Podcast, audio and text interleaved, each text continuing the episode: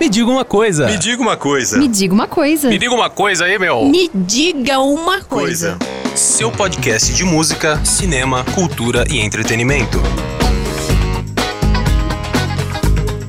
São mais de 20 anos que ele lançou o primeiro álbum próprio, apesar da sua carreira ter começado bem antes disso. Desde então foram 11 discos de estúdio lançados, DVDs e CDs, ao vivo inclusive, vários projetos especiais. Ele também é produtor, produz para cinema, teatro e TV. Ele é tudo isso e um pouco mais. Hoje a gente vai conversar com Zeca Baleiro. Eu tava triste, tristinho. Mas sem graça que a top model magrela na passarela. Eu tava só, sozinho. Mais solitário que um paulistano. Que o canastrão na hora que cai o pano. Tava mais bobo que banda Zeca de Baleiro, é um prazer, E um uma alegria receber você aí para essa rápida conversa. Muito obrigado por aceitar aí o nosso convite. Obrigado, Luiz. Prazer conversar com você também, com os amigos, amigas que nos ouvem. Cara, quando eu ouço falar esses números, essas, esses, esses dados aí sobre mim, eu fico me perguntando, fui eu mesmo que fiz isso, cara? Eu não me lembro. Eu É, os anos lembro. passam, os anos passam, e aí sempre novos trabalhos surgem, né, Zeca? Agora, me bateu também uma curiosidade aqui. Uma vez eu ouvi o Chico Buarque dizendo que ele se realiza muito mais na etapa de produção eh, de um álbum, né? Compor, escolher o que entra no álbum, criar a música, os arranjos, até o lançamento, e que estar no palco para ele é uma fase menos prazerosa, enquanto outros artistas se realizam no palco. É claro que a obra é sempre um conjunto, mas é no palco que o artista se encontra. Você está num grupo ou está no outro, ou você não está nenhum dos dois, você se realiza produzindo, cantando, enfim.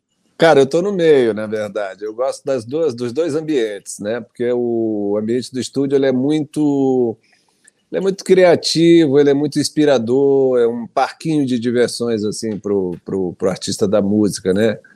Onde você cria, compõe, produz, arranja e tal. E o palco é a hora da, da explosão, né? Da, da catarse, assim, de, de entregar é, emoção, para o público, presença, ali tem uma coisa também muito bonita. São dois rituais diferentes, né?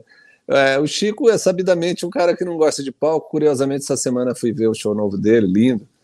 É do Lobo, também um cara da, da, da- geração dele que não gosta. Em contraponto, já os, os baianos, né? Gil, Caetano, que sempre foram alegres e expansivos no palco e tal. Isso sempre aconteceu, né? Tem um artista que prefere o estúdio e o artista que prefere o palco. Eu gosto dos dois, cada qual a seu tempo. Agora, você produz também para além daquilo que é, aparece como o Zé Cabaleiro, né? Você produz para teatro, para espetáculos de dança. Como é que é estar com a sua cabeça artística voltada? Porque no fundo são linguagens diferentes, né? Como é que é isso, Zeca? Como é que é conciliar o Zeca compositor, daquela música que é, tem apelo para o público, da sua poeticidade e daquele que compõe para um filme, para um espetáculo visando uma outra proposta, Zeca? Pois é, boa pergunta. É, São, é, são coisas também bem diferentes, né? Porque quando você compõe naturalmente, assim, você está falando das impressões suas do mundo, sensações, emoções, é, coisas que você quer falar e tal. Na, na peça, ou na dança, ou no cinema, você faz um trabalho por encomenda. E é isso também que é desafiador e inspirador no trabalho, porque não é você se expressando simplesmente livremente. Você tem que fazer uma coisa a serviço de outro artista, de outra linguagem. Isso, para mim, é muito, é muito inspirador. Agora mesmo eu estou fazendo bastante teatro. Na pandemia eu fiz umas três trilhas. Fiz para o Bem Amado, que vai voltar a cartaz agora, que é um clássico do, do teatro brasileiro, né, do Dias Gomes. É, agora comecei a compor para um espetáculo lindo da atriz Vanessa Gerbelli, com quem eu já fiz uns trabalhos também. Então sempre vem os convites e eu, eu não consigo dizer não, por mais trabalho que dê, sabe? Mesmo que eu esteja no meio de uma turnê ou de uma gravação de disco, porque é um trabalho também muito prazeroso de fazer.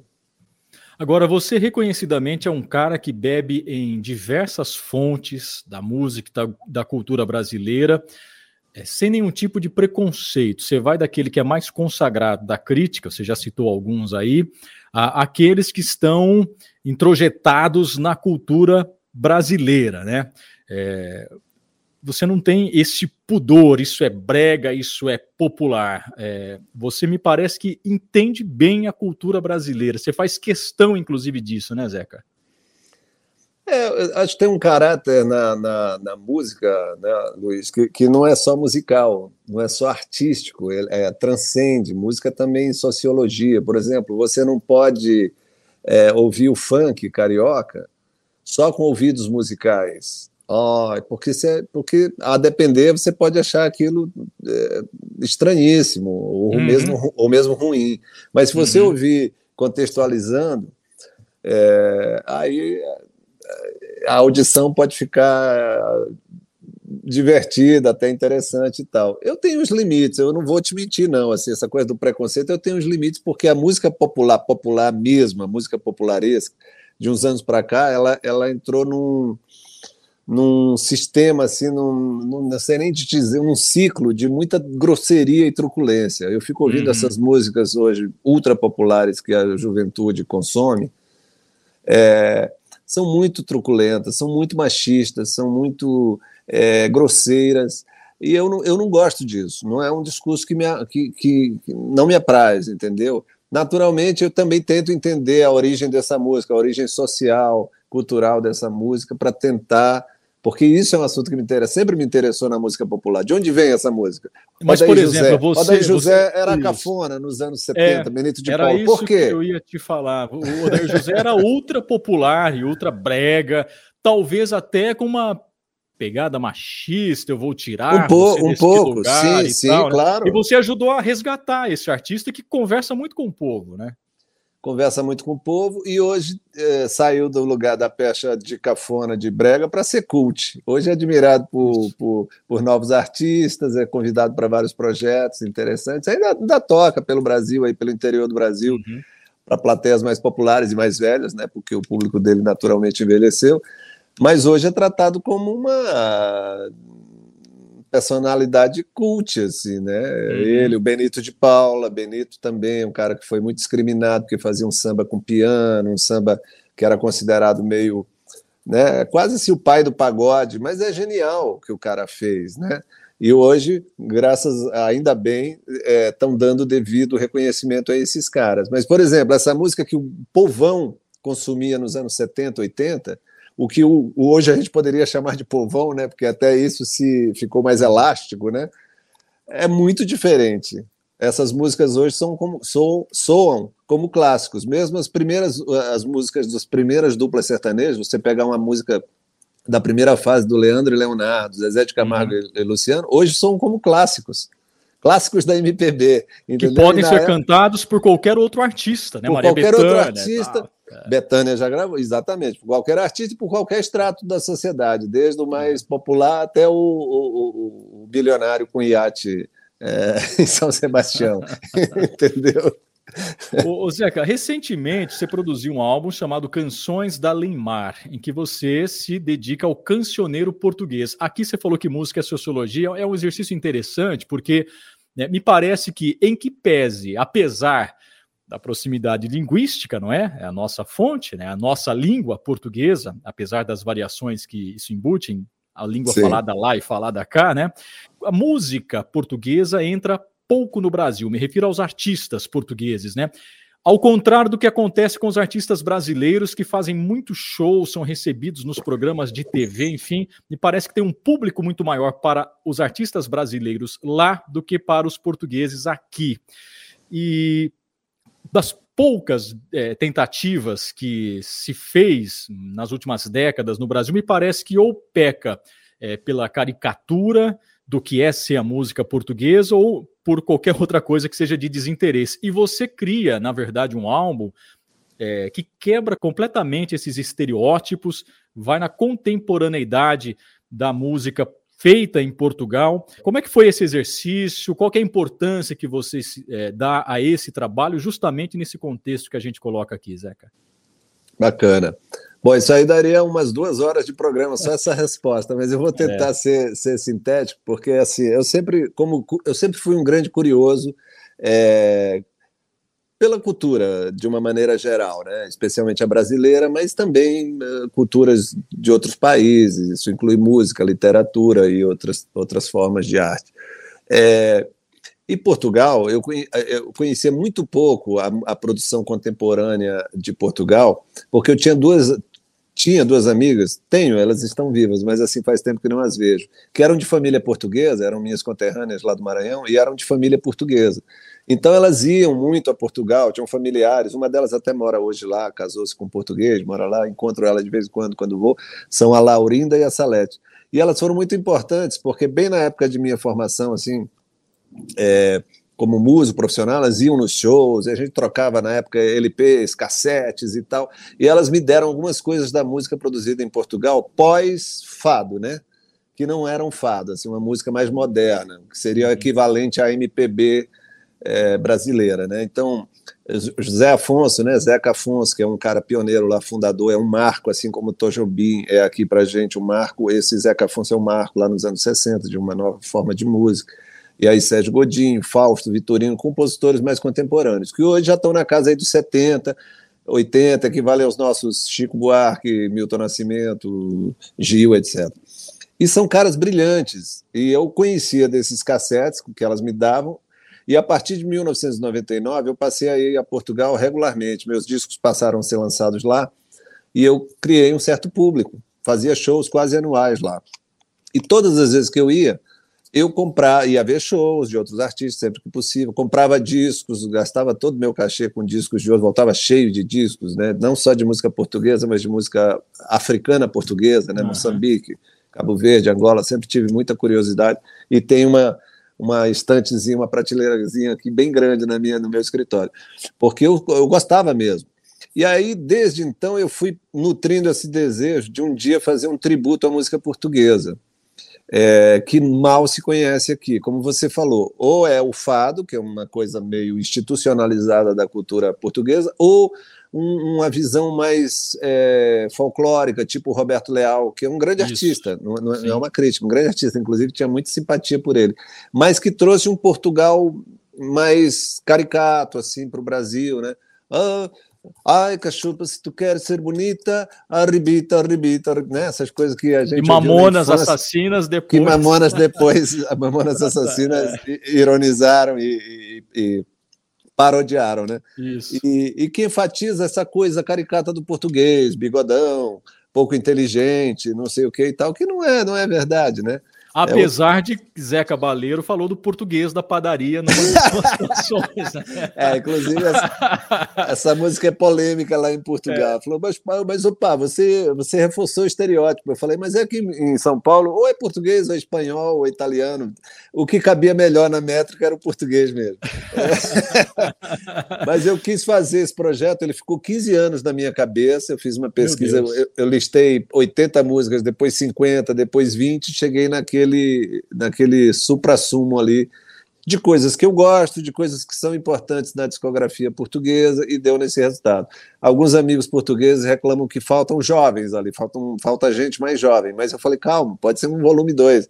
Eu precisava primeiro pagar tributo a esses caras que me fizeram ingressar nessa, nessa nova música portuguesa, né? E lá tem de tudo, ó, tem fado, tem rap, tem rock, tem blues, tem, tem de tudo. Deixa ser como o luar, a minha vontade, como águia, ser águia, sem nenhum problema. Ser a cor teu grão de areia, a minha unidade do deserto e do mar, que coisa pequena. Ter do tempo a claridade do sol promissor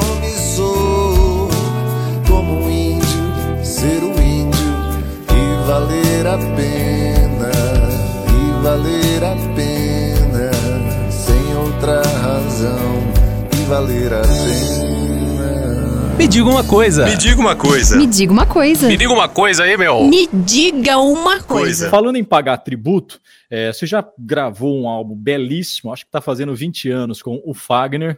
Confesso Isso. que eu ainda tenho na minha prateleira pessoal.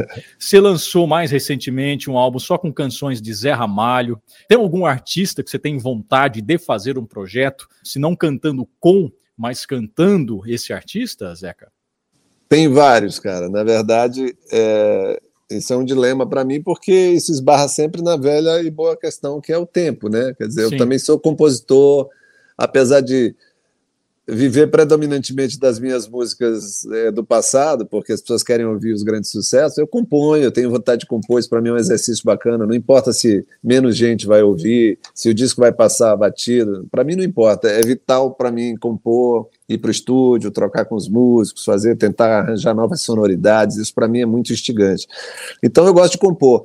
Mas eu eu estou gostando muito de cantar também outros autores, né? Porque às vezes a gente cansa do próprio discurso e é bom cantar outros. Nessa lista aí que você falou, eu tenho vontade de fazer um disco em tributo ao Sérgio Sampaio, que é o compositor da minha né, da minha de formação assim. Tenho vontade de fazer um tributo ao Benito, que é um outro craque uhum. também. Já tem uma pesquisa feita e tudo. Tem um compositor lá do Maranhão que é um cara muito importante, não só para nós maranhenses, mas na história da música brasileira, embora pouco conhecido, que é o Chico Maranhão. Ele foi contemporâneo do Chico Buarque, do Toquinho, do Renato Teixeira. É, participou de um daqueles festivais da Record com a música Gabriela, que foi quinto lugar e tal. E ele tem uma obra muito extensa também, que eu considero genial. É uma música incomum, assim, diferente tal. Tenho vontade de fazer um tributo a esse cara. E outros tantos, Tom Zé, o lado mais cancionista, assim, mais canção e menos experimental de Tom Zé, eu tenho vontade de fazer um tributo, o próprio Itamar, Walter Franco, esses malditos que a gente tanto gosta. Tenho vontade de fazer uns tributos assim, sim. É que aí precisa de tempo, né? Porque fazer disco, fazer com capricho requer, requer um tempinho, né? É isso. Não se move uma montanha por um pálido pedido de alguém que não se ama todo ouro está contigo. Para isso há muita chama no coração do bandido. Não se move uma montanha por um pálido pedido de alguém que não se ama. Todo ouro está contigo. Para isso há muita chama no coração do bandido. O Zeca, também falando sobre a sua obra, né? Você lançou projetos voltados para música infantil. Não vou nem dizer para criança, né? Mas música Sim, infantil. Boa. É, que está, na verdade, na origem da sua formação musical. Né? A sua Isso. biografia aponta que você é, é, musicava espetáculos infantis lá atrás, ainda nos anos 80, né? E, e, no Brasil também não se costuma muito produzir esse tipo de música, a não ser aquela voltada para o mercado, né? Tradicionalmente é, associada a um produto de TV, uma marca para vender, né? Fazer a música infantil para criança enquanto proposta artística é muito raro. A Adriana Calcanhoto fez, você fez, né? É, me fala um pouco sobre esse trabalho, esse estilo, é, tipo de música que você também produz e produziu. Eu acho até que a gente pode considerar a música infantil como um gênero, um é. subgênero, um gênero da música da música popular, porque é uma coisa muito específica e muito difícil de fazer sem esbarrar também no caricato, no né, aquela coisa que, com que os adultos tratam as crianças, aquela, aquela quase estupidez com que os adultos tratam, uh, subestimando a inteligência da criança. Criança é, um, é, é, bicho esperto, é mais inteligente do que nós, é mais, tá mais, mais sensível à poética, inclusive. Mais né? sensível, né? mais próximo é. da intuição do que nós adultos. Então, assim, tem uma capacidade de entender, de aprender as coisas que é muito grande, não se pode subestimar. Então, eh, na minha produção infantil, eu sempre busquei assim fazer uma coisa que também servisse ao filho e ao pai e à mãe e à tia e ao tio e ao, entendeu? aos vizinhos, que fosse uma diversão meio coletiva. E trago na minha, na minha memória afetiva discos incríveis que foram feitos. A primeira trilha do, do Sítio do Pica-Pau Amarelo, de Dori Caymmi, com várias colaborações Geraldo Azevedo, Ronaldo Malta, João Bosso, Sérgio Ricardo, Dorival Caymmi, o é, Vila César, lá no começo dos anos 70, é, que era Nelson Mota, Marcos Vale, Paulo Sérgio Vale, depois o Arca de Noé do Vinícius, né?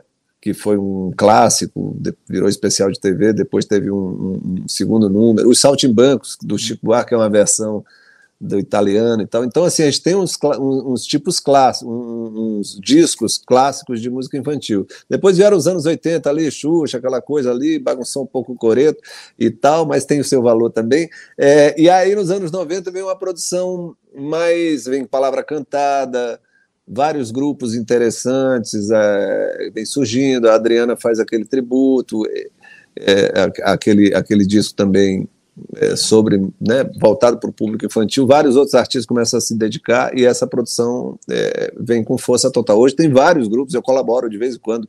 Tem agora uma banda Estralo, muito interessante. Tem a banda Mirim também, porque eu já colaborei, que é especialista em, em música infantil. Então tem uma cena muito bacana. Hein? Você gosta de brincar de bilboquê?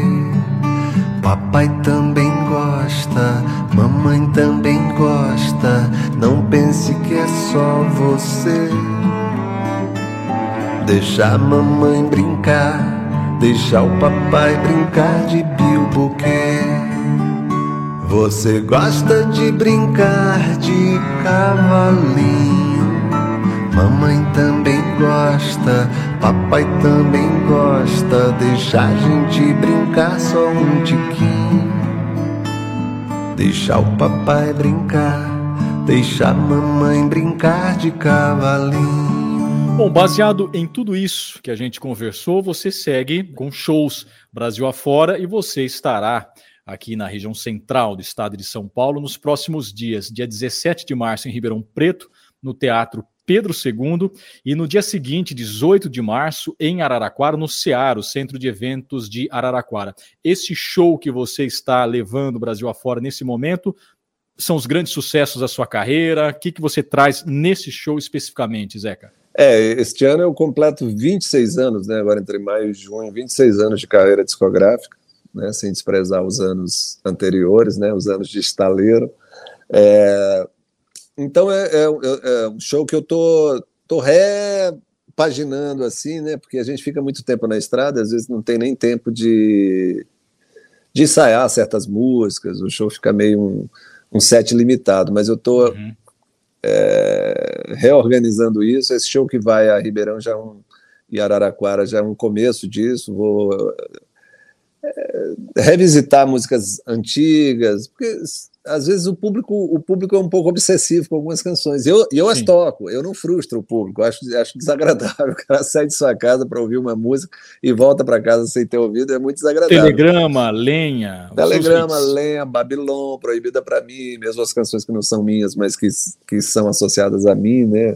A, a que saudade você, isso tudo vai estar. Mas eu tô com vontade também agora de mostrar coisas que ficaram no meio do caminho, já apresenta uma coisa inédita, pro, pro, né, possível de estar no, futuro projeto, uma música do disco português para as pessoas saberem e tal do que se trata, informar um pouquinho o público. É esse show que vai aí para Ribeirão, Araraquara e depois de um dia aí. Eu tô com muita saudade de tocar no interior de São Paulo, porque fui muito durante uma época, tinha uma época em que eu ia-se muito, né? Esse tipo de música que eu faço tinha uma grande e com o passar dos anos perdeu um pouco de espaço aí, não sei, não sei exatamente por quê, mas sei que tem um público muito, muito curioso e cativo aí, e é para eles que a gente vai tocar, né? Você listou grandes sucessos na sua voz e também de outros cantores. Para a gente fechar aqui o nosso papo, Zeca, qual artista cantou uma versão que você acha definitiva de uma música tua, né? Belchior falava que depois que Elis cantou como Nossos Pais, ele não se atrevia mais a mexer naquilo. Você de tem fato. aquela música que que você diz, não, essa aqui realmente é uma versão definitiva, é uma palavra muito forte para isso, né? Mas que, que, que marca você, a sua obra e aquela canção? Olha, bacana. Isso aí que o Belchior falou é realmente. Eu, na verdade, ninguém deveria cantar como nossos pais mais depois de Elis. É ninguém. É verdade. É, eu, não, eu não fui muito gravado, viu, cara? Assim, eu, eu, é. outro dia tava, eu não fui muito gravado pelas cantoras. Aqui e ali teve uma gravação interessante, tal. Simone gravou Linha, foi um grande sucesso e tal.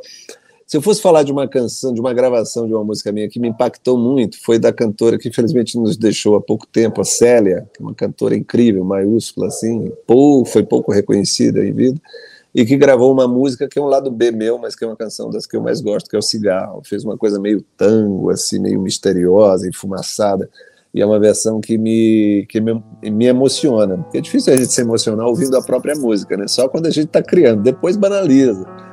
E essa versão me tocou, me emocionou, me levou às lágrimas. Mas eu não fui muito cantado. Eu falo para o Chico César: Chico, você foi mais cantado do que eu pelas mulheres. solidão é meu cigarro.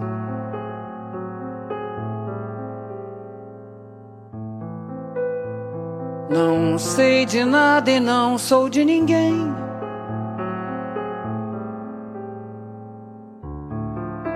Eu entro no meu carro e corro.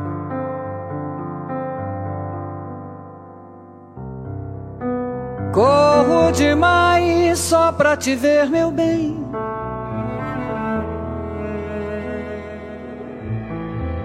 Um vinho, um travo, amargo e morro. Eu sigo só porque é o que me convém.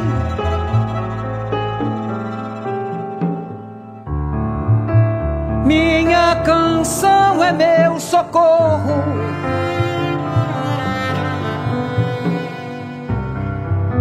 Se o mar virar sertão, o que é que tem? Me diga uma coisa. Me diga uma coisa. Me diga uma coisa. Me diga uma coisa aí, meu. Me diga uma coisa. Seu podcast de música, cinema, cultura e entretenimento. Muito bom. Zé Cabaleiro, a gente agradece muito a gentileza de bater esse papo aqui conosco. Só reforçando então, Zé que estará em Ribeirão Preto no dia 17 de março, no Teatro Pedro II, e dia 18 de março em Araraquara, convite feito no CEAR. Muito obrigado, Zé. Um abraço, cada vez Obrigado, mais irmão. sucesso para você. Prazer imenso. Espero todo, toda a gente de Araraquara e região lá para a gente fazer uma noite, celebrar uma noite bem bonita, com música e poesia.